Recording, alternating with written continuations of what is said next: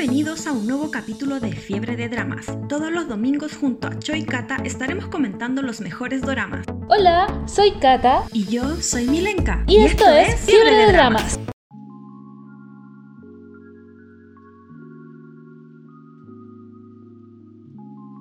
¡Yay! He cambiado el setup. Me quemé. Pero Estaba muy caliente el café. Okay. Eh, hola amigos, bienvenidos a Fiebre de Dramas. Vamos a omitir esto. No creo que lo borre del, del en vivo, del, o sea, el formato podcast no creo que lo borre porque fue bastante chistoso. Así que para los que están escuchando desde Spotify o desde otra plataforma de, de podcast, les cuento que la Tania se acaba de acaba de hacer Sí. todo lo que es la quemación. Estaba súper caliente el café y yo jurando así me lo tomé de un trago. La, la Tania ha realizado la quemación. La quemadura. Sí, mi lengüita. Yo estoy en nuevo setup porque aquí en Santiago hace un frío de miércoles.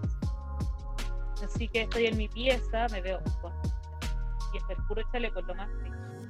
Soy tan gorda, bro. Puro chaleco me, me, me puso un rollo como de 20 centímetros. No, acá igual hace frío. Si yo hace, hace poco estaba con la estufa prendida y bajé al primer piso y me rejodí de frío. Aparte que el primer piso en mi casa es de, em, de cerámico, entonces hace mucho más frío. Y la parte de arriba, no, por la Oh. parte de arriba es em, eh, piso flotante, entonces se conserva el calor del día. Ya. Sí, no, sí, de hecho, eh, con el caco hicimos vidas separadas hoy día, tu pieza, yo en la mía, los dos acostados, no, no. No, no- nos vimos solamente hoy día para ir a comprar a la feria, nada más. Nada más. y para almorzar, y para almorzar. Esa fue nuestra única vida de pareja del día de hoy. No, hace mucho frío. Hace mucho, mucho frío. Pero bueno, Sí. nos vamos a calentar porque hoy vamos a hablar al fin, por fin, de, de los chicos del badminton. De hecho, bueno, desde la semana empezá- desde la semana pasada, perdón, empecé a abrir como ese- esas cajitas de comentarios de la historia y José Luz puso eh, así que yo le yo puse así como quieren comentar o hacer alguna pregunta y José Luz dice eh, que bueno que al fin eh, Netflix se dignó a poner el capítulo para que podamos hacer el episodio del podcast de hoy. Ya, eh, Sí, de No, y, hecho, el- eh, básicamente se atrasó porque el canal eh, donde se transmitía eh, los chicos de, de- los chicos del barrio, KND, los chicos del barrio. bueno, ¿Nunca viste está ese por ahí. sí, sí, sí, pero está por ahí, está por ahí. No, no es tan alejado de la realidad porque son chicos del barrio. Entonces, eh, el, el canal que lo transmitía en Corea en vivo eh, era el mismo que transmitían los Juegos Olímpicos. Entonces, eh, la programación que, que tenían de los Juegos Olímpicos se retrasó y, y eso tuvo que retrasar toda la parrilla programática nacional y por eso transmitieron un programa a la semana en los últimos capítulos que quedaban. Y el último capítulo se atrasó también eh, dos semanas, O una semana semanas se atrasó, no, o dos sea, semanas. Claro, o sea, iba a terminar el 2 de agosto, terminó finalmente el 9 de agosto. Eh, todo el mundo mostró su indignación, incluido el actor Dalai, que estoy muy orgullosa de él. Eh, y de hecho, eh, me di cuenta porque estoy viendo un drama en emisión, un drama súper cortito en, en- en- en tiempo de duración. Bueno, también es corto porque tiene 12 capítulos, que se llama The Great Shaman eh, Gado Chimp. Y lo daban solamente los jueves eh, un capítulo, 20 minutos ya, ok. Yo feliz, porque 20 minutos, weón, o sea, qué loco. Y ya había estado dos semanas súper bien. Esta semana dieron el capítulo 3 y me di cuenta que el día viernes transmitieron el 4. Y yo como, ¿qué está pasando? Entonces, claro, o sea, al parecer es el mismo canal de, lo- de, de los chicos del, del barrio. Al parecer es el mismo canal de los chicos del badminton, entonces también pues, pasó exactamente lo mismo. Y como esta semana terminaron finalmente los Juegos Olímpicos, ya volvió como toda su programación eh, original.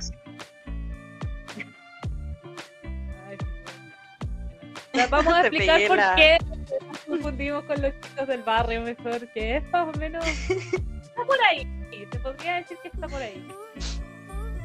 Sí. Amigo de ¿se me escucha Facebook no soy tan gordo.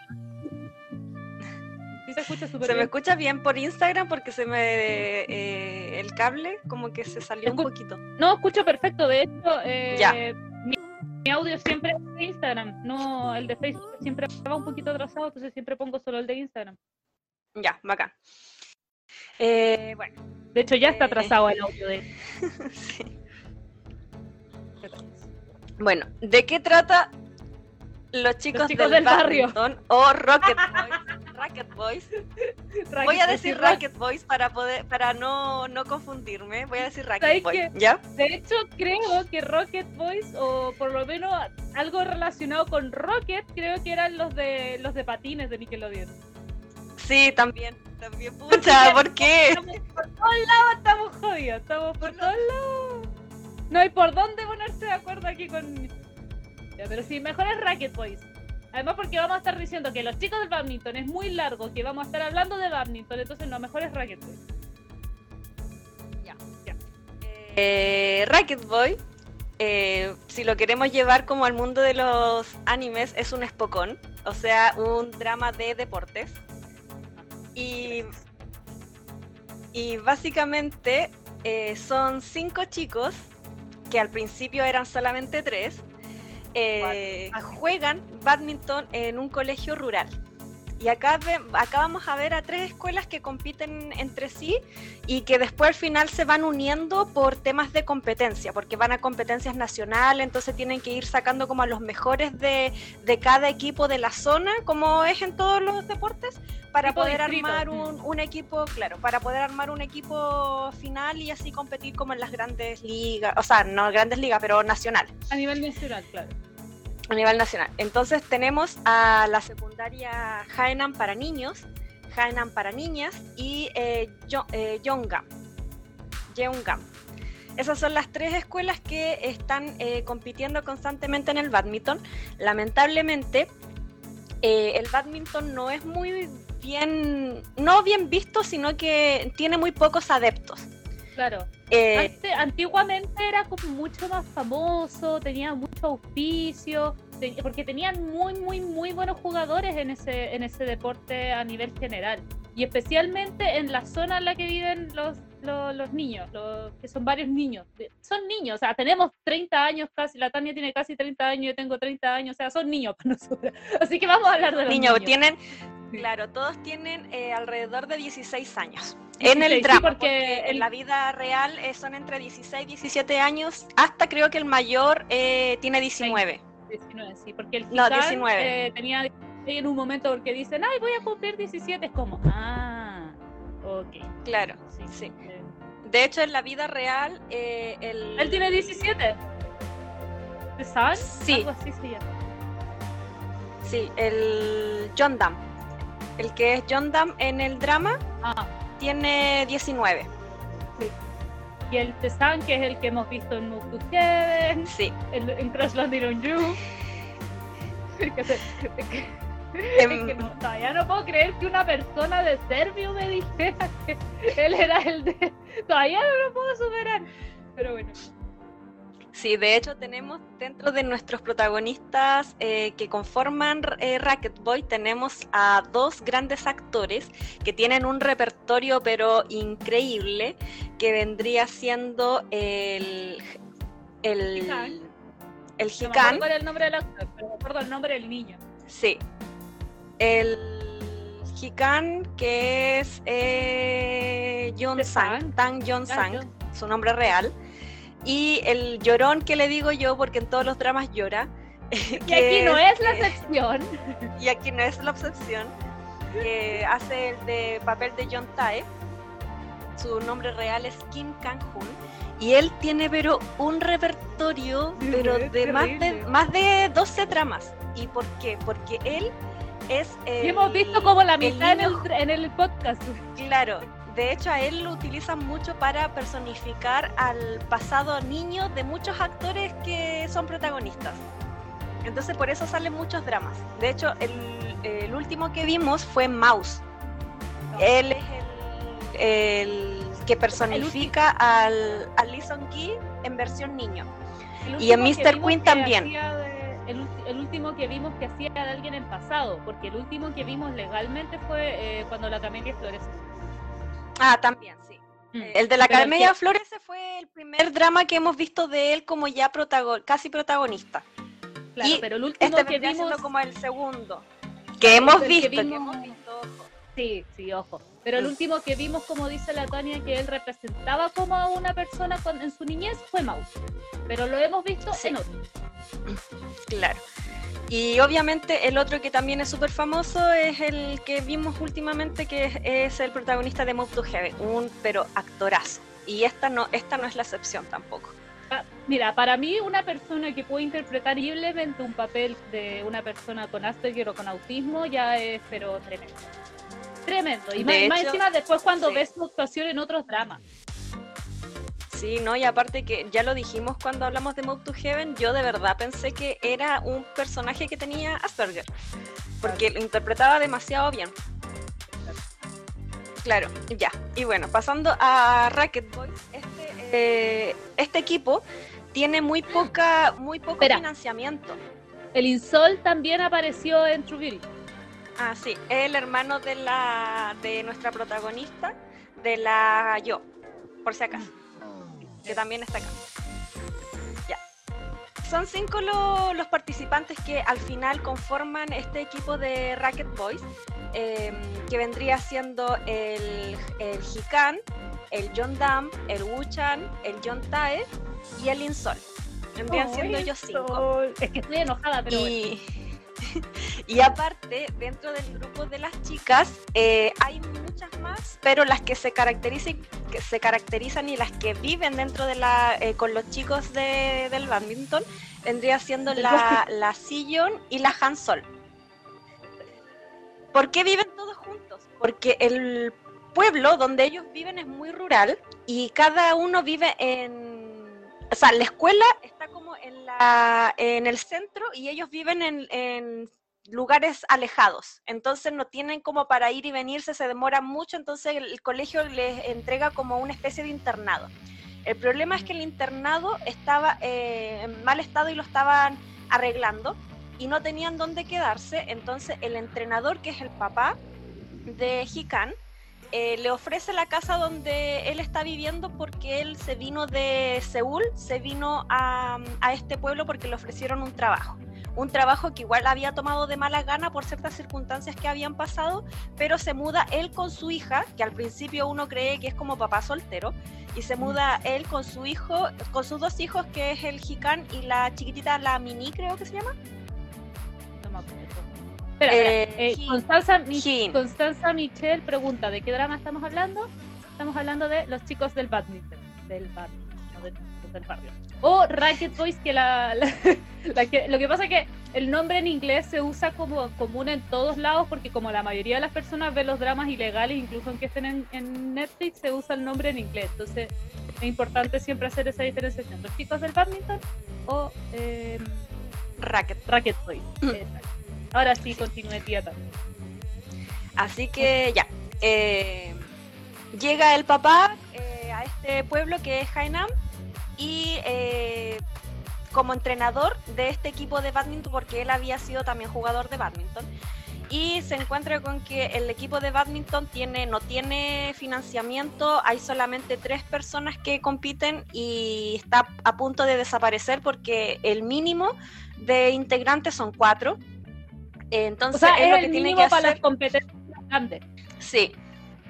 Y él tiene que, él llegó y tiene que lograr que, que haya más adeptos que se unan más al equipo y ahí le se une su hijo, que también había sido eh, un excelente jugador, había sido el como el mejor jugador nacional de badminton cuando era chico. Mm, claro. Y como había sido como el mejor más joven. Mm. Claro, y después se retiró y se dedicó al al béisbol. Béisbol. Se dedicó al béisbol y eh, hizo como un trato con el papá, como ya, si me poní wifi, eh, voy a participar de las competencias y me uno al equipo de badminton. Y él tenía el ego súper alto, pero era eso que mm, era tan bueno como que se le perdonaba que tuviera el ego alto y aparte que tampoco era un, un egocentrismo malo, sino que él se tenía mucha confianza en sí mismo, pero no era mala persona. Exacto. De hecho, él era muy buen amigo. Sí, era, es muy, él como personaje es muy tierno, muy adorable. Como dice la Tania, tiene un ego súper grande, pero no es, eh, no, es arrogante. O sea, sí, en realidad sí es un poco arrogante. Pero como dice la Tania, en realidad eh, es muy bueno. incluso en el béisbol, porque como dijo la él, era, él fue el mejor, él fue como el mejor jugador nacional juvenil, así fue como un título súper genial. Y después cuando pasó a jugar béisbol, también era muy bueno en el béisbol. De hecho, a tal punto que en una, en una parte del drama, como él se había ido a este pueblo, el entrenador de béisbol fue a buscarlo a pedirle que volviera al equipo. sí, aparte que él es hijo Sí. Aparte que él es hijo de dos jugadores de béisbol, de béisbol, o sea, de de badminton. De badminton, de badminton y la mamá fue campeona nacional también. Entonces él la tenía todas las aptitudes. Él tenía todas las aptitudes para poder ser el mejor y de hecho la mamá es la entrenadora de eh, la secundaria Hainan para niñas y por eso también eh, sus dos favoritas, que es la Seyun y la Hansol, también se fueron a vivir acá a esta casa y vivían todos juntos como hermanos y eh, tienen una relación muy genial todos tenían el mismo problema con el internado. Creo que el internado, eh, creo que si no me equivoco, lo que pasó con el internado de niños es que eh, habían tan pocos niños que lo tuvieron que cerrar. Y el de niñas creo que lo tuvieron que arreglar. Mm. Entonces, en un momento arreglan el de, el de, niñas, está listo, está arreglado, y le preguntan así como, ¿y ustedes por qué siguen acá? Deberían irse si ya está listo el internado. Y es como que hacen, se hacen las tontas, pero en realidad el grupo estaba, era tan bonito y estaba tan bien conformado que les gustaba a todos estar ahí finalmente. Claro. Y aparte que ellos vivían, había un bus que salía, que salía como a ciertas horas del día y tenían que correr en la mañana para poder tomarlo. Y de vuelta también tenían que, si no estaban ahí en, cierta hora, tenían que esperar mucho tiempo para poder devolverse a la casa. Y porque vivían en una zona muy rural.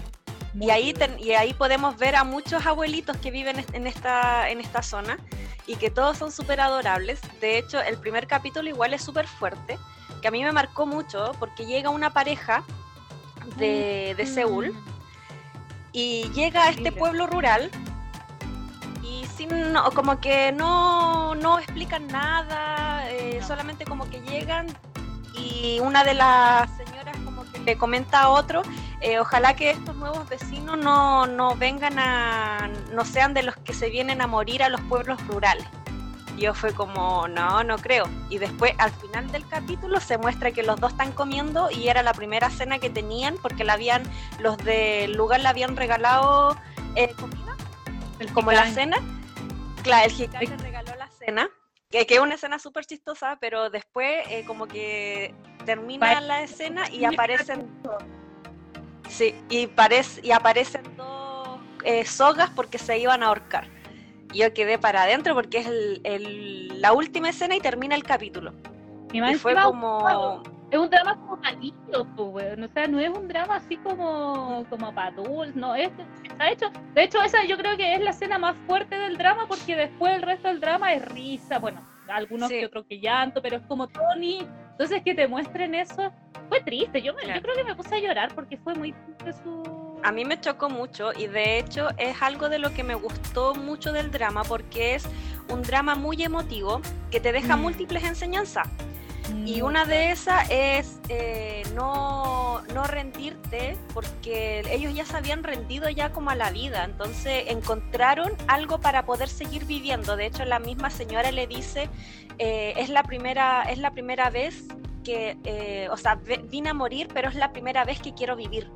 Porque encontraron eso que no encontraron en la ciudad, que, son súper egoístas, en cambio acá encontraron calidez, gente que se preocupaba por ello y ni siquiera ellos eran de ahí. Sin embargo, los del pueblo le dieron una bienvenida, entonces es súper emotiva eh, esa, escena. De hecho, la, ah, bueno, a lo largo del drama muestran lo que les pasó realmente, o sea, por qué se habían hmm. rendido ante la vida, lo van mostrando a lo largo de varios capítulos entre ellas, entre esas cosas había que no podían, habían tratado de tener hijos y no habían podido, les había gustado mucho. Al, al gallo la pega era un asco, la maltrataban físicamente incluso. Entonces, e, esa, muestran la calidez que ellos necesitaban para, para, para poder sobrevivir y para no rendirse. Y como dice la Tania, fue, es bastante emotivo la historia de ellos en general a lo largo del drama, porque finalmente encuentran un lugar, eh, eh, lo defienden, defienden a su gente. Entonces, la, la evolución de, de, la historia de ellos, porque no, no voy a decir una evolución de personaje, porque no es que fueran malas personas, buenas personas, no, ellos tenían una historia y una carga muy emotiva en su vida. Entonces, pero la evolución de, la, de, la, de lo que se les, de cómo, de sus ganas de vivir es lo, lo que hace bastante linda esa parte del drama. Claro, pasaron de ser nadie en una ciudad súper grande como es Seúl a ser alguien que podía eh, ayudar en el pueblo, a, a, ser necesitados. Y mucho, y mucho. Claro. Increíble lo mucho que se lograron adaptar eh, se hicieron amigos incluso de la, de la había una, una, chica del pueblo que era muy pesada con, lo, con la gente de, de bueno, señora, no chica. Sí, pero ¿a qué? ¿A qué? Era muy, muy, muy pesada y, hasta ella logró robarles el, eh, o sea, hasta ella, hasta ella lograron robarle el corazón. Terminaron queriéndose, la, la, la, la niña, la la, la, citadina la defendía mucho después, la ayudaba muchísimo, entonces eh, lograron robarle el corazón incluso a la persona más dura del, del pueblo. Otras enseñanzas que también entrega este drama es el valor de la amistad y el trabajo en equipo, pero pucha que se ve demasiado esto en todo el drama y algo que yo ojalá muchos niños eh, y adolescentes lo vean.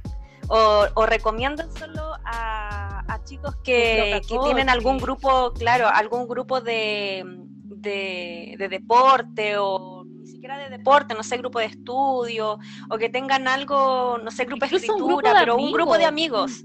Mm. Mm. Porque ellos eh, muchas veces perdían, la mayoría de las veces perdían, pero ellos siendo amigos, eh, se divertían y como que no les importaba perder porque ellos la pasaban bien juntos. Y este drama te enseña que no necesariamente tienes que ganar para sentirte bien o para, para demostrar que eres un buen deportista porque todos ahí lo daban todo, habían practicado y todos sabían que ellos se habían esforzado, pero lamentablemente el otro se había esforzado un poco más y había ganado. No por eso se iban a rendir o se iban a poner tristes, entre ellos mismos se apoyaban, de hecho... Em, hubo mucha rivalidad al principio entre el, el John Dam y el Hitae, porque los dos tenían el ego súper grande y los dos eran los mejores. De hecho, el John Dam era el mejor antes de que llegara Hitae. Sin embargo, superaron el capitán del equipo. Es el capitán del equipo. Y nunca deja de ser capitán en todo caso, pero eh, se dio cuenta de que tenía ahora un rival y ese rival era, era. Sin embargo, los dos al principio como que no jugaban y yo soy el mejor, yo soy el mejor y, aprendieron, aprendieron a llevarse bien y a dejar su... Eh, su egocentrismo atrás y convertirse en compañeros porque tenían que jugar dobles. Entonces dejaron eso atrás y comenzaron a jugar como deportistas profesionalmente y dejando los sentimientos de un lado. Y después obviamente amigos como amigos como siempre y de hecho muchas veces los recalcan como los adultos y le dicen, déjalo, van a pelear un rato y después se van a amigar, así son los jóvenes, olvidan rápido. De hecho, llega el quinto integrante, que es Insol.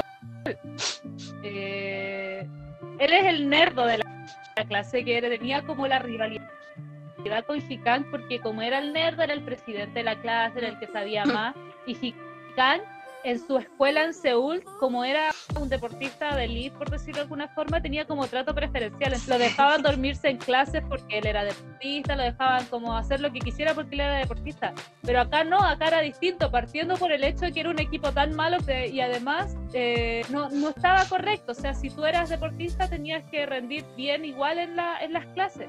Entonces, el, el como que también le, le, le chocaba como la, la, actitud deportista, es como el típico nerd y el típico deportista que se odia, es la súper típica. pero lo que nadie sabía es que Sol era súper bueno para el badminton porque él tenía tanto estrés de parte de su familia que su única forma de votarlo era jugando badminton y era muy bueno. Entonces, finalmente necesitaban igual, pese a que ya tenían a las cuatro personas mínimo para el equipo, necesitaban de todas formas un refuerzo, porque siempre podía pasar mm. algo, necesitaban que tuvieran un quinto integrante y Sol además era muy bueno. Y pese a que Sol se hacía, se hacía el arrogante, no, yo soy nerdo nomás, no hago nada, igual quería ser parte del equipo. Entonces, finalmente, dale. Ah, no, que eh, quería acotar que el papá era, tenía mucha influencia porque era algo así como el Ceremi de educación. Eh, pero como de, de no, no, sé si era de Genam, pero era algo de ah, era algo de educación. Mm. Y el papá le dice al entrenador. Pero Sí, pero tenía algo que ver como con la educación porque él le, iba a dar eh, mm. fondos para poder que el equipo siguiera. Mm. Es que tenía plata por eso, más que nada, pero parece que era concejal. Bueno, no importa, era, era como político, tipo político. Y la cosa es que él, al principio yo pensé que iba a ser como el típico protagonista, papá de eh, papá de, de, Insol, que iba a ser súper pesado, como que le iba a hacer la vida imposible y como que nada que ver, nada que ver. De hecho, él se preocupaba mucho por su hijo sin embargo, al principio le dice al entrenador que por favor le, diga, le haga que Insol renuncie, renuncie al badminton y que, por, por, su propia cuenta. Entonces al principio a Insol lo hacen correr demasiado, cosa de que, de que renunciara por sí mismo. Le hace como tipo aguatero, que corriera muchas veces, le hacía puras tonteras como para que se cansara. ¡No! Claro. ¡Ah! Y era porque el papá quería que él siguiera como con su estudio para poder ser, que no se enfocara tanto en el deporte, porque aparte que era un deporte que no era muy eh, rentable, llamativo y rentable eh, en Corea, entonces no, no le gustaba eso. Eh, sin embargo, el Insol ahí, pero dele que dele y no se rendía hasta que al final el papá como que se rindió y, dio igual los fondos para, mm, o sea, creo que al final se los fondos para... El, el, papá dijo ya, pucha, no pude sacarlo, entonces les voy a dar para que por último mi hijo pueda entrenar en un equipo que tenga la plata para... Claro básicamente, o sea, no, obviamente no lo dice, pero se sobreentiende que el bueno al final dice, ya, voy a dar la plata porque mi hijo está en el equipo, entonces quiero que sean los mejores. Claro, pero es igual, es, eh, es como más, más como en la mitad del drama, porque al principio tenían que ir a una competencia, eh, no sé, no... Eh, no era nacional, pero hay varias competencias dentro del drama y tenían que ir a una competencia fuera de Jaenam y no tenía dinero y hay otro entrenador que es el Lobo Blanco, que tiene una trayectoria pero súper prestigiosa dentro del, dentro del colegio. Y él pone de su bolsillo. Sí, él pone de su bolsillo y lamentablemente no pueden, no pueden jugar en esa competencia y, y todos se sienten súper mal, porque como que gastó la plata en vano. Ah, espérate, es que te estaba escuchando allá. Siempre te he dicho, por Instagram, porque Facebook se atrasa. Sí, es que estaba re bien y de repente te seguía escuchando por, por Facebook y fue como, pero si acá no está hablando, como que mi cerebro hizo cortocircuito. Ay, Sí, entonces este lobo blanco eh, también es muy chistoso porque él tiene una trayectoria dentro del colegio y el mismo colegio eh, va subiendo como pistas de quién es el lobo blanco y los chicos empiezan a investigar de quién es este lobo blanco y obviamente el entrenador, el papá del, eh, del, del Hikan, sabe quién es porque es el mismo entrenador de... que está ahí, pues el señor Bae él, al principio también quería descubrir quién era y lo descubre claramente. Mm. Y después empieza como una cuestión a nivel colegio que todos quieren, están como la trayectoria del colegio, como dice la Tania, y ahí tiran como el lobo blanco del Batman. Claro, porque el colegio fue ganador como de cinco veces consecutivas gracias a un gracias al, al, entrenador Vae y a fueron ocho fueron cinco ¿Ocho? Claro, gracias a un jugador que, que es el Cante Son, y de un día para otro desapareció de la faz de la tierra y se decía que había desaparecido porque el lobo blanco eh, maltrataba a sus jugadores y les pegaba. Claro. Entonces, era todo mentira. Eh, era todo mentira. después, era todo mentira y después se descubre el por qué. Eh, sin embargo, descubranlo ustedes, no le vamos a decir más spoiler pero él es un muy buen entrenador y de hecho el, John Dam lo quiere demasiado. De hecho hay una competencia donde el, lobo blanco le dice no voy a poder ir y él se enoja mucho porque decía yo quería ir a, las nacionales porque usted es mi entrenador y quería ir con usted y la cuestión. No, no es cuando no puede ir, eh, parece que es cuando se retira del equipo. Sí, o sea, como, es que no, no dice como que se retira, sino que dice como que no va a poder ir porque tiene, eh, se va a pedir como unos días, casi como vacaciones, pero no dicen explícitamente que se va a retirar. Pero el, el, el Lobo Blanco tenía esa decisión porque iba a empezar a entrenar al, al Cantezón de, nuevamente para poder convertirlo en un atleta nacional de Corea. Así que, eh, bueno, ¿qué otra cosa más podemos decir eh, de este drama? Sin que dar spoiler. Sin dar spoiler, que es un drama que muestra la realidad de los pueblos rurales eh, como por ejemplo que tiene muchos de los pueblos rurales en Corea, y yo creo que esto pasa en todo el mundo, tienen el riesgo de desaparecer si es que no se reinventan, y porque hay una situación donde quieren comprar todo este, este terreno para poder colocar una cancha de golf, y hay un tipo pero tan desagradable, tan desagradable con el que pelean mucho los... Los, ciudadanos de ahí. De hecho, provoca un incendio por, por, los cigarrillos que fumaba y no los aplastaba. Eh, y también se aprovechaba de que mucha de la gente era analfabeta, entonces quería hacerlos firmar algo que era ilegal, poniendo gente muerta en una lista y que supuestamente ellos ya habían firmado. Y como era gente analfabeta, ellos no, no, no veían los nombres que estaba ahí, solamente veían el timbre. Así que eh, esa es una realidad que se muestra, sin embargo, gracias a los citadinos, porque hacen una especie de, reunión de junta de vecinos y gracias a los citadinos eh, le dicen, pero las papas de Jaenam son muy famosas, ¿por qué no las venden por internet? Y así em, eh, empiezan a hacer como un pequeño negocio del pueblo rural vendiendo sus, papas. Y así se va reinventando. De hecho, de hecho el citadino, el uno de, la, uno de los de la pareja eh, estaba haciendo el examen para ser servidor público, entonces se conocía la ley al revés y al derecho. De hecho, bueno, al final muestran que, es aceptado porque es muy chistoso porque le dice, ¿y cómo? uno de esos gallos que creo que es el abogado le dice, ¿tú cómo sabes toda esa ley? Bla, bla, bla. Y, Mira, me aceptaron en la... es muy chistoso, entonces... Eh, ellos son, como decíamos al inicio, ellos son muy importantes para el pueblo eh, tanto como el pueblo fue importante para ellos también, mm. o sea, les brindaron una casa y ellos veían, buscaban las formas de, eh, de retribuirle todo, porque al inicio los, los, del pueblo les ayudaron mucho en muchas cosas.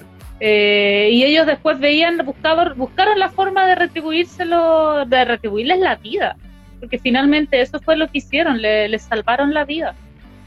Sí. Es, muy bonito el drama. Otra cosa eh, que también se repite, yo creo que, y sobre todo se repite en Latinoamérica, eh, yo pensé que esto no pasaba fuera de Latinoamérica, que los deportistas deben de esforzarse el doble para poder llegar a las nacionales o poder competir eh, de manera internacional incluso, y que existe bajo presupuesto para estos deportes que casi no traen adeptos, entonces no son muy viralizados como el fútbol y muy poco financiamiento por parte del gobierno. O sea, tienen que ganar para que recién el gobierno le diga ya vamos a invertir en ustedes porque ganaron. Entonces, mm. esto se repite mucho en zonas rurales, algo que se repite en, en, Latinoamérica, como dije anteriormente, y básicamente en Chile lo vimos en los Juegos Olímpicos actuales. Así que eso también muestra, muestra esta realidad del drama. De hecho, el drama lo que más enfatiza es la, muestran constantemente cuando están en partidos en competencia el público, que está vacío. Así como más, básicamente es la familia y los amigos de cada mm. jugador, pero están totalmente vacíos, incluso porque mucho, se hacen muchos partidos en, en paralelo, son como seis canchas, en una cancha se divide como en seis canchas más o menos, y se hacen muchos partidos en paralelo, y, y pese a que hay seis partidos en paralelo realizándose, aún así hay muy poca gente en cada uno y la mayoría son la, el resto del equipo más que nada. Entonces realmente, como dice la Tania, eh, visual, visibiliza el cómo, cómo los deportes que no son fútbol o tenis o básquetbol quizás, que, que son como los tres deportes más jugados, eh, tienen que, dice, como dice la Tania, esforzarse mucho más para conseguir algo poco. Sí. La, una de las niñas, por ejemplo, era jugadora súper super internacional, iba para todos lados, iba para Japón. De hecho, hubo una controversia con, con Tailandia, si no me equivoco, Tailandia parece Tailandia. sí, porque hubo un capítulo donde ella, esta niña estaba, creo que fue el capítulo 9, que esta niña estaba jugando en Tailandia y eh, como que recibe muchos insultos y muchos abucheos del mm. equipo, del, o sea, del público el capítulo 5. Ah, muchas gracias. no sé dónde saqué nueve. Y ella recibe como muchos abucheos del público tailandés y como no sé, no me acuerdo si había insultos o no, pero como eso decía el artículo. Y que finalmente eh, la cadena incluso tuvo que salir a pedir disculpas porque los tailandeses estaban indignadísimos porque los habían los habían mostrado como, como malos perdedores, como mm. malas personas, básicamente. Corrijo, no era Tailandia, era Indonesia. Eso, gracias, gracias, Era Indonesia y también hubo mucha controversia porque el puntaje con el que ganaba la, ah. eh, la, mm, la, Hans, Hanson, mm. la chica, era muy notorio, onda era 21-9, 17-8, era muy notorio y también eh, los mostraban muy eh, con una mala actitud mm. y también eso molestó. Bueno, la, la, la eso, lo del puntaje es una estupidez porque siempre ella era tan buena jugadora que siempre trataban de recalcar que ella era tan buena jugadora que marcaba mucha distancia con sus rivales. Así que eso ya es como, fue más exageración que otra cosa. Lo de los abucheos y los insultos quizás podría ser cierto, o sea, más que nada porque es como si, no sé, pues hiciera una serie similar acá y mm. que, no sé, pues un person uno de los personajes fuera a jugar a Perú y empiezan y los peruanos hacen lo mismo, probablemente sería la misma controversia, porque finalmente es como la rivalidad nomás. Sí. Ojo, eran abucheos hacia la, mm, la Sellón. La, niña, sí. sí. Y de hecho a la Sellón como que le importaba nada, sí, de hecho ella como que se ponía feliz porque la abucheaban, porque ella sabía que era la mejor y como que eso le, como que le, le subía el ego, le levantaba así el ego. Entonces, de hecho ya sabía como que eh, era como muy odiada por algunos eh, deportistas eh, y su personalidad igual era súper piola, o sea, como que ella no... no ella estaba muy concentrada en el Ella, solamente se concentraba en el deporte. Nada más. De hecho, su, vida era el badminton. De hecho, en un momento, en un capítulo, casi al inicio, porque después como muestran esta amistad con los chicos, como que se desenvuelve más. Pero como al inicio, la, amiga, la mejor amiga, como que le decía, no sé qué cuestión, vamos a hacer esto, vamos a hacer esto mm. otro. Y la otra era como, no, si hay que entrenar, o sea, vinimos acá para entrenar, ¿cómo vamos a hacer otra cosa? no Una cuestión claro, La, si la Han Sol era la mejor amiga, y ella era más de redes sociales, más de salir, igual era buena, pero no era, no era tan buena como la, la Sellón. En cambio, la Sellón tenía igual em, toda la carga, porque ella era deportista ya internacional, entonces todos los ojos estaban sobre ella y ella obviamente tenía que representar al país y a veces se frustraba ella misma porque no podía como hacer cosas de, de gente normal. Mm.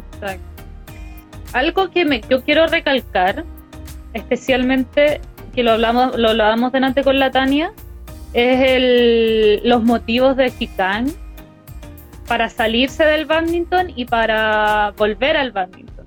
Porque eso refleja la, la, importancia de la amistad en el deporte, porque hay, hay deportes en los que no podéis dejar de ser amigo de tu, de tu equipo.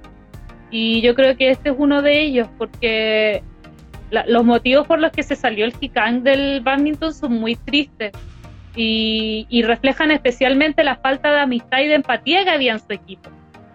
Y, los motivos por el que regresa el badminton son como, para no dar spoiler, es básicamente lo, malo que vio en el badminton para, para, poder para tener que salirse del badminton fue lo que lo, fue lo contrario de lo que pasó que logró que hicieron que él se quedara jugando y que él decidiera quedarse jugando badminton, porque él no estaba ni ahí con el badminton y era porque estaba frustrado por, por lo que había, le había pasado en su infancia. Entonces, eso, eso da cuenta de la, de la amistad, por lo menos en deportes escolares. O sea, obviamente en deporte profesional no, no podía ser amigo, sería lo ideal siempre, pero ahí ya es otro tema. Pero en el escolar eh, es importante como confiar en tu equipo y en todos lados es importante confiar en tu equipo y si no confías en tu equipo se va todo a la, a la D nomás. ¿Qué fue lo que pasó acá en, finalmente en este en este drama? Que fue que, que llevó a salir la misma razón pero desde otra perspectiva llevó a, salirse Hikang de del, del badminton y volver en su momento. Sí. Hola Francisca, Francisca nos está saludando. Otra cosa que también enseña mucho este drama es perder el miedo a la frustración y, dejar como de preocuparte que estás solo. ¿A lo que, me refiero? De que muchas veces eh, el más chiquitito de, del equipo, que era el, el, ¿cómo se llama? El, el, John T. tenía, cada vez que iba a una competencia le dolía el estómago y se, encerraba en el baño hasta que después el entrenador entendió de que él en realidad no eran como retorcijones y que iba a ser del 2, sino que simplemente se encerraba en el baño porque tenía miedo a perder y de ser como la escoria de su equipo y los que lo, lo iban a llevar a que el equipo perdiera.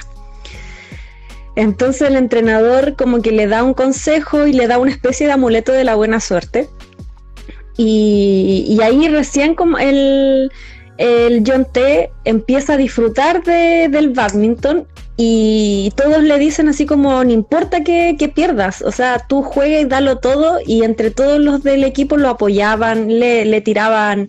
Eh, eh, buenas vibras desde el escenario, así como vamos Yonté, vamos y todo, y al final, aunque haya perdido, porque pierden todos los partidos, esto es spoiler, pierden todos los partidos hasta el último capítulo, que es el primer partido en el que gana, y es porque deja de imitar a uno de los, de uno de sus jugadores de badminton favoritos, el que él tenía presente como modelo a seguir, y él siempre jugaba imitándolo a él, entonces por eso nunca ganaba, porque nunca era él el que jugaba, era, eh, era él siendo, imitando a otra persona. Entonces en el último capítulo se da cuenta de eso porque se encuentra con este personaje y él también le da un consejo y también le dice, ah, pero lo hace muy mal, pues así como tú eres el que me imita, lo hace muy mal. Y esa parte es muy chistosa, pero después como que le da un consejo real y ahí recién empieza a jugar como él mismo y se da, todos se dan cuenta del potencial que tiene John T y de que es muy bueno y que todo este tiempo estuvo limitándose por haber imitado a otra persona. Yo me acuerdo que vi esa parte porque después muestran el, el que le dice no debes imitarme, debes ser tú mismo, la, pero al principio dice no, estáis pésimo, no me gusta que hagáis eso. Y yo como, ¿qué te pasa, loco? El loco te admira y tú le hablas así. Pero no, claro, después explican, pero claro, después te lo explican después de, de, 20, 30 minutos. Eso pasa mucho en todos los capítulos, como que de repente hay una escena súper emotiva, pero termina con, termina con una frase o con algo como que eh, que quedáis así como, what the fuck, así como que toda esa emoción termina en risa. Así como un capítulo la cara de payaso incluso el capítulo más llorado, eh, porque si no, no me acuerdo qué capítulo fue, pero es en el que muere una persona. Ese, ese capítulo como que es muy triste en todos los sentidos. Entonces, yo, de hecho, yo puse en Facebook así como el 11. Yo puse en Facebook así como te tiran risa todo, pero, como es un, un, drama cómico, te tiran la risa en todo, pero el llanto te lo tiran en un solo capítulo, te lo concentran en un solo capítulo. de hecho, igual lo puse en Instagram Y pues así como yo pensé que solamente lloraba con películas de animales, pero Rocket Boys me tiene con, con las lágrimas por el suelo. Es tremendo. Y, y ese capítulo, pese a que te lo, te lo lloráis entero, aún así te tira sus toques cómicos. Por ejemplo, una persona y llegan los hijos de esa persona a cobrar la herencia, bla, bla, bla, la, la típica. Todas las familias pasa. Y... Llorando, pero por dentro así como ahora qué vamos a hacer con los bienes de mi madre. Claro, y como que te tiran la parte cómica porque empieza la, la, galla que recibió el testamento como que los insulta, porque mm. e, ella incluye el insulto, ese insulto nunca fue, nunca fue, pero ella incluye el insulto, o sea, te tiran la talla cómica igual, pese a que estáis sufriendo, pese a que lloraste. Hay fenómenos paranormales también. Pese a, todo, te reís igual. O sea, aunque sean cinco minutos, mm. pero te reís igual en ese, Sí. De hecho, el capítulo 10, el que antecede a, a, la muerte de... Bueno, ya. Ah, Estaba evitando. No digo nada. No, ya lo dijiste. ya, pero colocáis lo que es spoiler. Eh, es que mi capítulo favorito fue el 10, fue el 10 y era el cumpleaños de esta viejita. Eh, que era muy importante en. Corta y esa parte. Esta viejita que era muy importante en el pueblo. Y mm, eh, fue la celebración de su cumpleaños. Y como deseo era comer un bocadillo que solamente vendían en su ciudad natal, que era Busan. Entonces, como los chicos estaban en Busan en una competencia, fueron a varios de los lugares a buscar este, este panecillo y aparte le grabaron eh, como videoblog así de del lugar como estaba. Entonces la viejita se sorprende mucho porque él, eh, donde estaba su casa, ahora estaba lleno de edificios y eh, uno de los chicos le dice, de hecho es la, mm, la sellón la, que le dice, eh, mire, su casa está acá, pero lo que no ha cambiado es el mar, el mar sigue acá mismo. Y como que le muestran el mar, la viejita así como se emociona, ven una película de Busan y ponen eh, Train to Busan. eh, le entregan los bocadillos de, de, la zona de Busan, el Wochan le canta una canción también. Eh, y todo, así todo súper emotivo porque todos en el pueblo querían a la viejita. La viejita era muda. Entonces solamente se comunicaba eh, escribiendo en una libretita. Sin embargo, ayudó muchas veces a muchos de los que estaban ahí en el pueblo. De hecho, ayudó a encontrar a la hermana chica del, del Jicán que se había perdido una vez. Y, mm, y yo creo que es uno de los capítulos que más me emocionó porque, no, sé por qué, porque tampoco es un capítulo triste, es un capítulo súper feliz, pero es muy emocionante, es muy emocionante, mm. es muy emotivo. De hecho, ese es uno de, los, de, mis capítulos favoritos. De hecho, corrígeme si me equivoco, porque puede que me esté equivocando brutalmente. Creo que cuando van a Busan es el capítulo anterior. Mm, Entonces, sí. sí, entonces, o sea, eso estaba súper bien programado, o sea, los, niños fueron mucho tiempo antes porque, ojo, cada capítulo está separado por casi un mes, porque esto es casi una temporada completa de, clases que ellos están, eh, el, el drama es casi una temporada completa de clases. Entonces ellos habían ido mucho tiempo atrás y el, el, niño, el, el llorón que le digo yo, eh, él había como casi que programado todo y le había dicho a los niños, ya hay que comprar esto, esto, otro, sus misiones, los habían dividido en equipos y, eso lo habían programado con mucha antelación, entonces de verdad es muy lindo ese detalle, lo tenían todo fríamente precalculado. De hecho, al principio como no, no se explica como cuando dicen ya separémonos para, para que todos alcancemos y después, claro, se explica en el capítulo 10 para qué era, es, para qué se habían separado como en pareja. Lo único que dicen es como el llorón nos dio una, una misión y hay que hacerla porque si no nos va a matar. Porque parece que él no había ido a Busan. Parece que él, estoy casi segura que él no había ido. Sí, porque estaban en, en, los equipos de equipos Es que habían varias, habían como habían varias competencias y varios equipos, entonces eh, estaban los, los dobles mixtos, eh, los mm. dobles femeninos, los dobles masculinos y ellos cuatro que eran em, las dos chicas con el con el John Dam, el el Haitang, el eran los cuatro del, del equipo de nacionales eran los cuatro elegidos para el equipo nacional y que se juntaban con los otros de John Dam, que también eran cuatro, y de hecho ahí está Parchan, que es, que es uno de los personajes como que hace una especie de triángulo amoroso, eh, porque está enamorado de la de la Seiyon y aparte eh, su rival es el Hikan porque siempre le ganaba en las competencias cuando era chico. Lamentablemente el Hikan nunca se acordó de él en todo el, en todo el drama. Así de arrogante era el cabrón. Sí, de hecho estuve investigando y este es el primer drama del Parchan, porque no tiene ningún otro drama. Es el primer drama de él. Así que yo creo que igual le dieron como harta importancia y como que lo enfocaron bien porque el tipo igual es atractivo. Entonces yo creo que este fue su primer drama para, para lanzarse. Mm. Tiene potencial el cabro, sí, el cabro chico, sí. Sí. Ah, de veras, de veras que este episodio del podcast es tu Funaki, po. ¿Es tu funa, tu funa mundial? No, no, yo no he dicho nada, no he dicho nada. Yo te dije, yo te dije que no iba a decir nada. No me quería, no quería la PDI en mi puerta. La, la mamá así como, oh, niños y casi mis hijos, y la tenía. bueno, los cabros chicos de hoy en día son todos atractivos, ¿por qué queréis que le haga? No sé qué les dan de comer. En un momento le dije a la Tania, por favor dime que el Higang no te gusta porque tiene 17 años. No, me dijo, no me gusta. Es como, ah, ya, pero mal porque además tendría muy mal gusto. Eso no se lo dije, pero además tendría muy mal gusto. No, de hecho, el que me gustaba es el John Dam, que tiene 19, así que es legal. o sea, en Corea, por lo menos, porque acá en Chile tienes, en Estados Unidos no. Sí. pero, no, o sea Así que, eh, ah, y el otro también que me gustó mucho fue esa, eh, el amor de adolescente y adolescente asiático, porque obviamente acá en Chile ese amor que ellos tenían, obviamente que no, acá hay cabras chicas a los 13 años embarazadas, eh, pero ese amor adolescente asiático es demasiado tierno y me recordó mucho como a, a animes, así.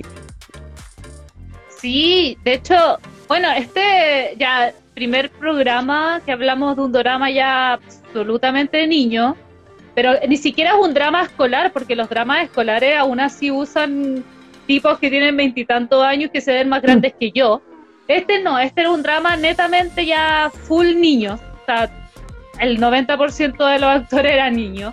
Entonces, como que todo te lo suavizan mucho más, por eso al principio, e-, esa escena inicial de la soga de lo, de lo, también es tan chocante porque es un drama enfocado a los niños, a lo, como al, a lo de trabajo en equipo, a todo lo que es relacionado como a la crianza de niños, o no a la crianza quizás, pero sí a, a una, a generar como buena, buena educación para los cabros.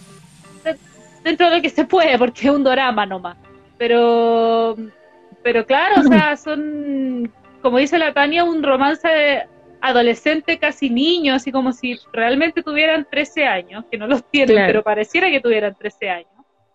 Entonces... Así como que no hay, no hay beso, nada, así que, y eh, como que lo máximo es como que se toman las manitos, así como súper ruborizados. Eh, de hecho, eh, cuando se dicen que, que se quieren, eh, eh, lo dicen de una forma, no, ni siquiera de una forma directa, sino como que mm. tienes que cumplir tu promesa. Eh, lo tienen que ver como para entenderlo, pero no, le dicen, no lo dicen de una forma directa.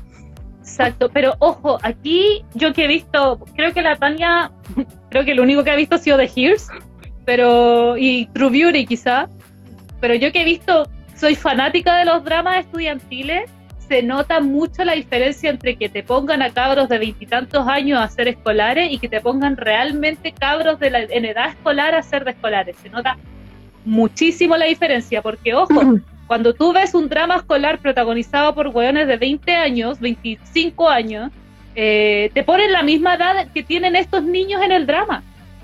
Te ponen exactamente 16 años, 17 años, 18 años máximo. Aquí ya son 16, son dos años de diferencia, pero nadie cambia tanto en dos años. O sea, yo a los 19, a los 18 años, a los 17 años que salí del colegio, seguía siendo igual de idiota que era a los 13 años. Entonces, nadie te cambia tanto. Entonces, se nota la diferencia cuando hacía un drama escolar con niños de la edad y no con cabros de veintitantos años. Sí, es mucho más real, de hecho. Por eso a mí me hizo acordar mm. a, a, muchos animes. Sí, porque muchos de los animes que, son como de, escolares son caros chicos, y se nota, se nota y... Mm. Y es bonito. Me gustó mucho. A las 8 horas México. personaje favorito que personaje favorito Cata. Eh, el entrenador. El entrenador me, me, provocó mucha emoción y mucha mm. ternura porque era una persona que no se valoraba lo suficiente y, tenía mucho valor, mucho valor en la trama. Era una persona muy, eh, muy sincera, eh, hacía todo lo que podía hacía todo lo que podía por el equipo, todo lo que podía, o sea, lo, que podía y lo que no podía lo hacía. Y él no se valoraba, él no, no, se, no se autovaloraba lo suficiente como realmente era como persona. Entonces, él era como que al final, y al final de hecho hicieron como un reportaje y seguía como infravalorándose, y era como, hermano, si tú eres el mejor, ¿qué te pasa? Porque él decía, en al final en una parte dice, yo no he sido el mejor entrenador, pero al principio del drama, el lobo blanco dice, llegaste tú y este loco cambió algo que no ha cambiado en años. Entonces, y, él al eso se lo dicen a él al inicio mm. y él al final sigue sintiéndose que no, no es suficiente. Entonces, me gustó ese personaje mucho. El José dice eh, que se confundió de horario y sí, sí, lo notamos, José. y también dice la tía indignada porque no hemos visto Your Spring. Es que hermano, es terrible buena. nadie. Hice una encuesta y contestaron seis personas y más encima la Caro me respondió por interno en fiebre de drama y siete personas diciendo nadie la ha visto. Yo como, y más encima está en el calendario, o sea, hello. Veanla. Por favor. ya. Pero Yo igual estaba dentro de, de, mis personajes favoritos, estaba el Hyun Jong, que es el entrenador, eh, porque, pucha, como no, no tengo más, más cosas que agregar de lo que tú dijiste. Es un gran personaje dentro de la trama. Eh, porque de hecho todo comienza con una decisión de él por ser buen amigo. Por eso él llega mm. a donde a, a Hainan. Pero tenía que elegir entre él y Insun. Y me quedé con Insol. Con, con Insol. Eh, ¿Por qué lo elegí Yo a él? una rabia con él. ¿Por qué lo elegí a él? Perdón, Porque aparte de ser nerdo. Espera, también estaba pensando en él. Cuando me preguntaste, de hecho, la primera opción que pensé fue el ¿Mm? Sol. Así que estamos, estamos bien conectadas con, el, con los personajes. Y ahora sí. sí. Ya, bacán.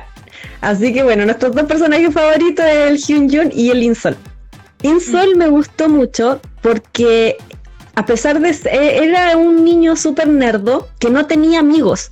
De hecho, él, eh, todos como que lo evitaban porque él, le decían que él tenía conexiones y gracias al papá él había llegado donde estaba, cosa que no era real. Él se esforzaba mucho y por eso también jugaba badminton para poder desestresarse. Entonces cuando se unió al equipo de badminton y la primera vez que fue a la playa y se sacaron una foto juntos, fue la primera vez que él sintió que estaba con más gente, con amigos, de verdad, se sintió parte de un grupo. Y mm, él en, toda en, todo el, ah, en todo el drama no puede jugar porque el entrenador tiene que elegir para eh, con los jugadores que tiene y poder ganar y tener como la competencia asegurada. Entonces, él no puede jugar en ningún partido dentro del, dentro del drama. De los importantes, de los importantes. Entonces él sentía mucha frustración y de hecho él lo sabía, porque tuvo que competir, entre ellos competían para ver quién, eh, quién iba a la competencia nacional y mm, pierde, pierde por un punto. Y se va llorando donde el papá y él le dice así como papá, yo, que, yo no quiero que este sea mi último partido, así desconsoladamente, por favor papá, haz algo con tu influencia, em, déjame jugar, eh, quiero jugar. Más encima ni siquiera era una cuestión que era como, me acuerdo que en un momento le dice, ni siquiera era una cuestión que quería jugar, era, no quiero, no quiero jugar con mis amigos.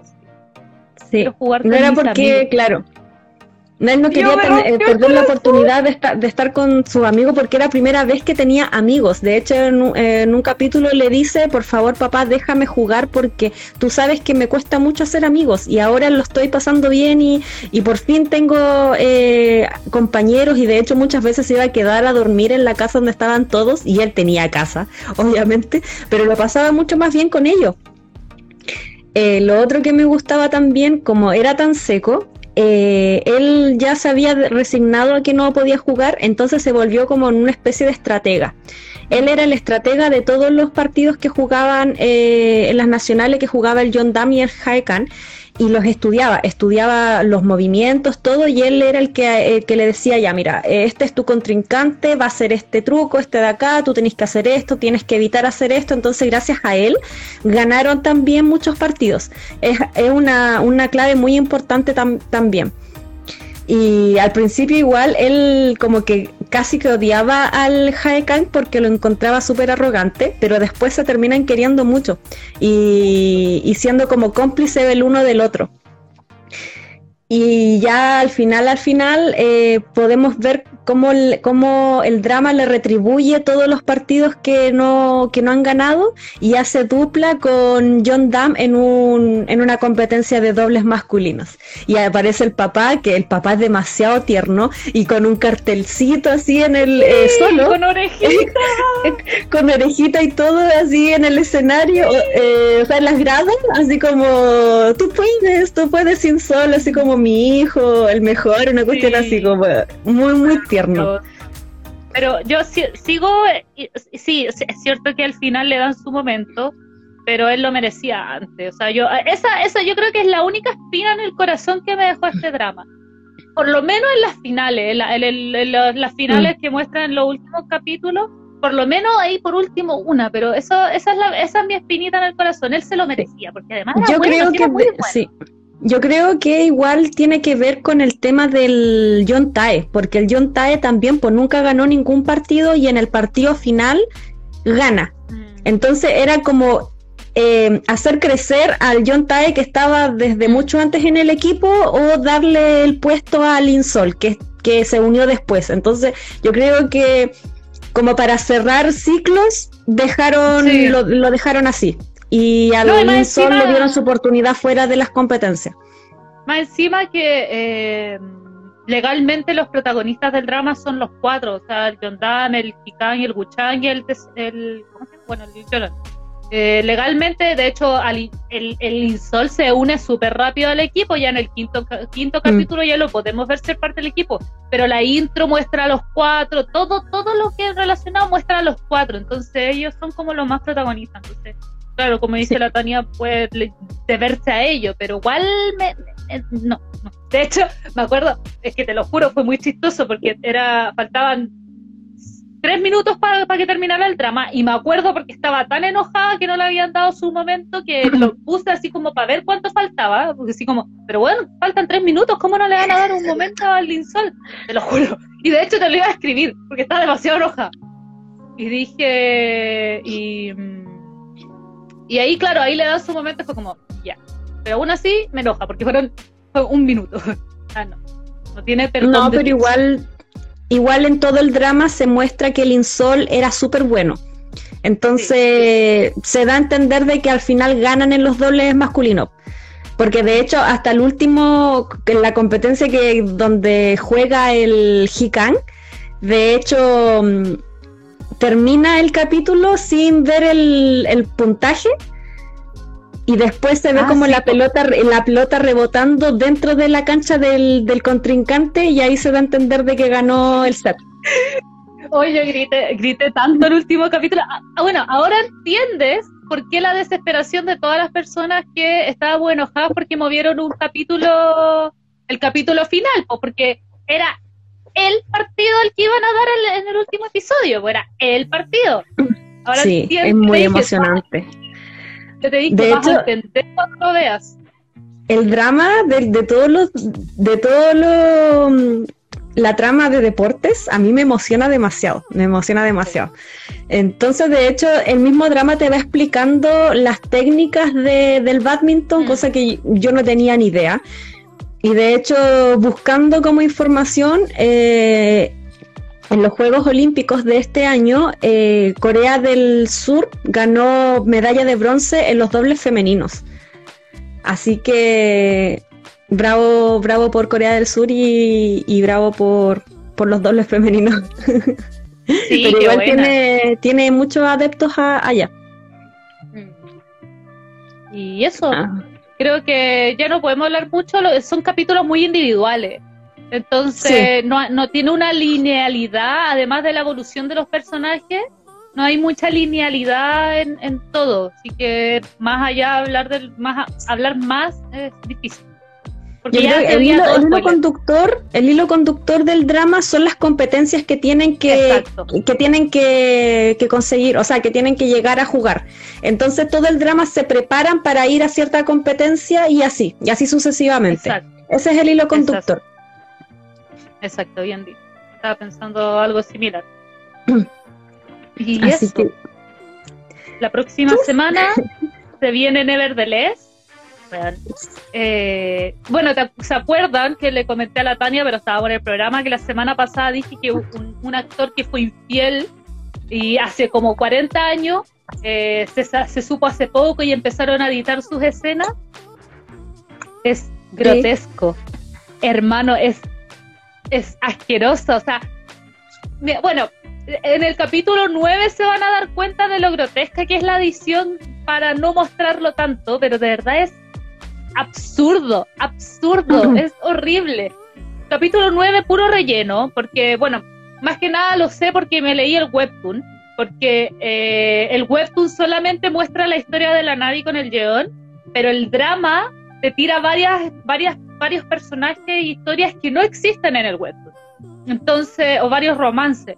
Entonces, como que el capítulo 9 se enfoca más en ellos que en, en Navi y Yeon, que es puro relleno esa historia finalmente porque como le dije la, la semana pasada, el capítulo, todo lo que mostraron en el capítulo 8 pasa básicamente en el capítulo 37 del webtoon y son 40 capítulos. Entonces, el episodio de esta semana entiendo por qué en Corea ha bajado la audiencia. Muy malo, muy malo. Eh, pero esa, yo creo que esa edición de, no mostrar tanto a ese loco arruinó todo el capítulo. Muy de hecho, yo voy en el, yo voy en el primer capítulo y ya descifré muchas de, de las parejas eh, y de lo que va a pasar, porque es un drama muy predecible. Y aparte que igual me he visto spoiler, entonces mm, de, imágenes solamente, no de escenas. Eh, cosa de que a mí no me molesta, ojo, ojo, yo a mí no me molestan los spoilers, de hecho amo los spoilers. A no ser de, que yo, diga no quiero, no quiero ver spoilers de tal cosa, ahí, ahí sí eh, no quiero ver. Pero en sí me gusta ver los spoilers.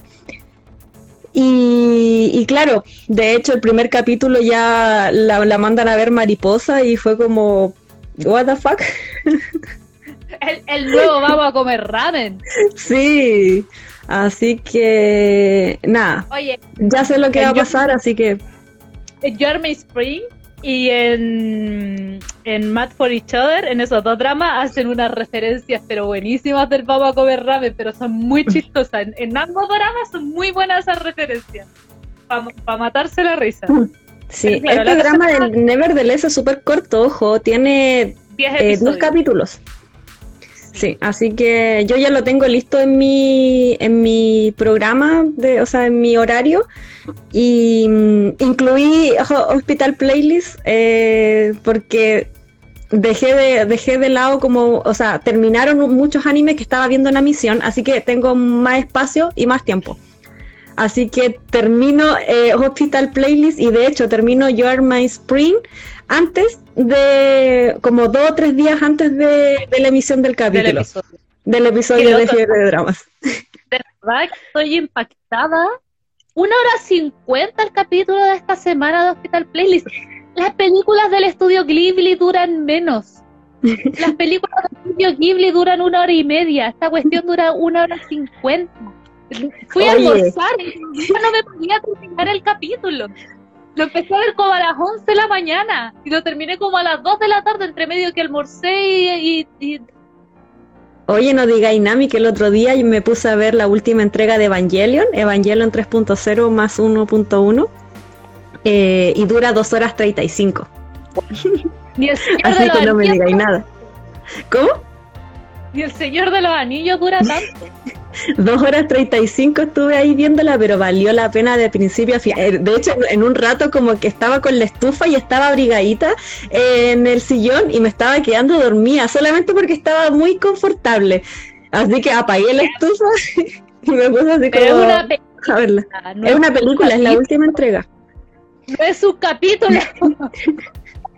capítulo que dura una hora cincuenta. Ya, pero "Claro, vale la pena, pero vale la pena las 1 hora 50. Sí, sí, algo. Pero es que el, el último capítulo de Crash Landing on You ya es el último capítulo. Se entiende que dure dos horas, pero este es el capítulo 8 de, 10, de 12. Mm. Por último, Bueno, el cosas que 12 pasan. tiene la 1 hora 50. De hecho, Uy, el mismo drama estaba te va a decir igual nos vaya a tener que ver. Igual nos vaya a tener que ver. No, sí, es entretenido, es emotivo. Este capítulo de, de- fue súper emotivo, este capítulo de Hospital Playlist. Súper emotivo. Pero bueno, más que nada lo- le, le dije a la Tania que, porque la, claro, obviamente la Tania se programa como su- eh, durante una semana para ver sus dramas.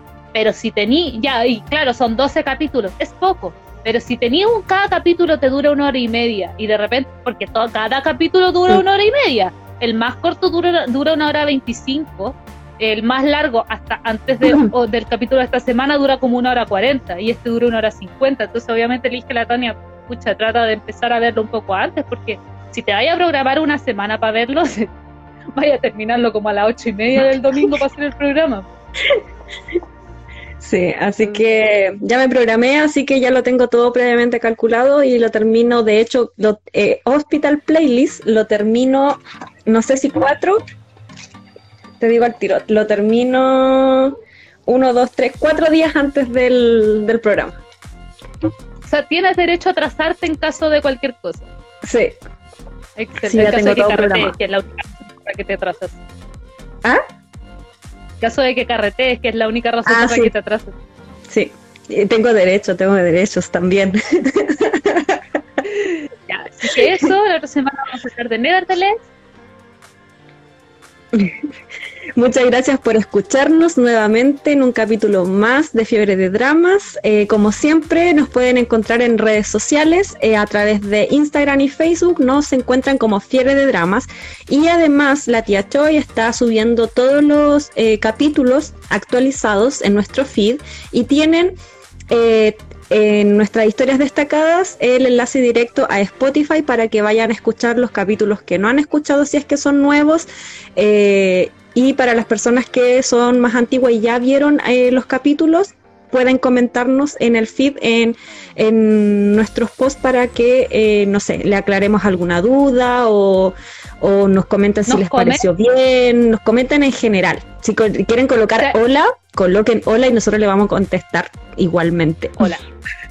Se han portado súper bien, me, me encanta el Mm. feed que, el feedback que hemos recibido, Eh, no en todos obviamente, porque quizás no han visto todos los dramas o no han, visto todo- no han escuchado todos los capítulos, pero hemos recibido caleta comentarios y es bacán porque hemos estado full, y de hecho estoy subiendo dos diarios y, y, y uno diario al- a, las historias de Instagram, porque finalmente teníamos como la portada antigua que básicamente era Mm. el logo del programa para todos. Entonces, como ahora estamos actualizando la portada, se ve bonito, entonces lo voy subiendo también como uno diario para no colapsar. Entonces, ha sido bacán el feedback que hemos estado recibiendo y de verdad se agradece Sí. caleta. Y ojo, Muchas tenemos gracias. una sorpresa para nuestro episodio aniversario, así que no olviden seguirnos y mantenerse atentos. Así que eh, Este para el día...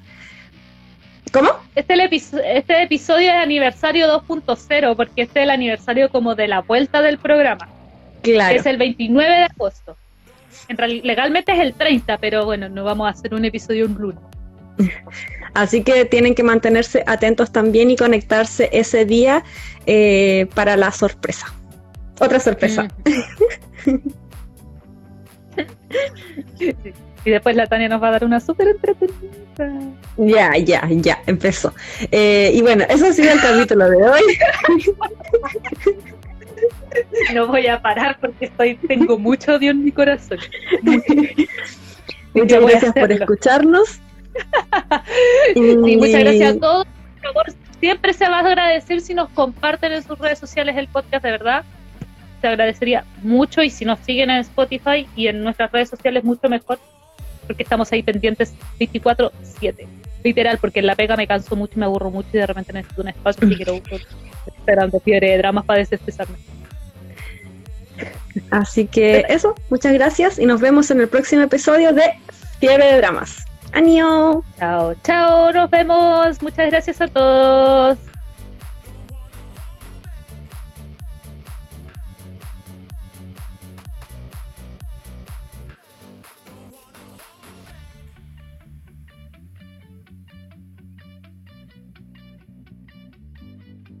Gracias por escucharnos una vez más y te dejamos invitado a ver nuestro programa en vivo por el Facebook de Fiebre de Dramas todos los domingos. Hasta la próxima.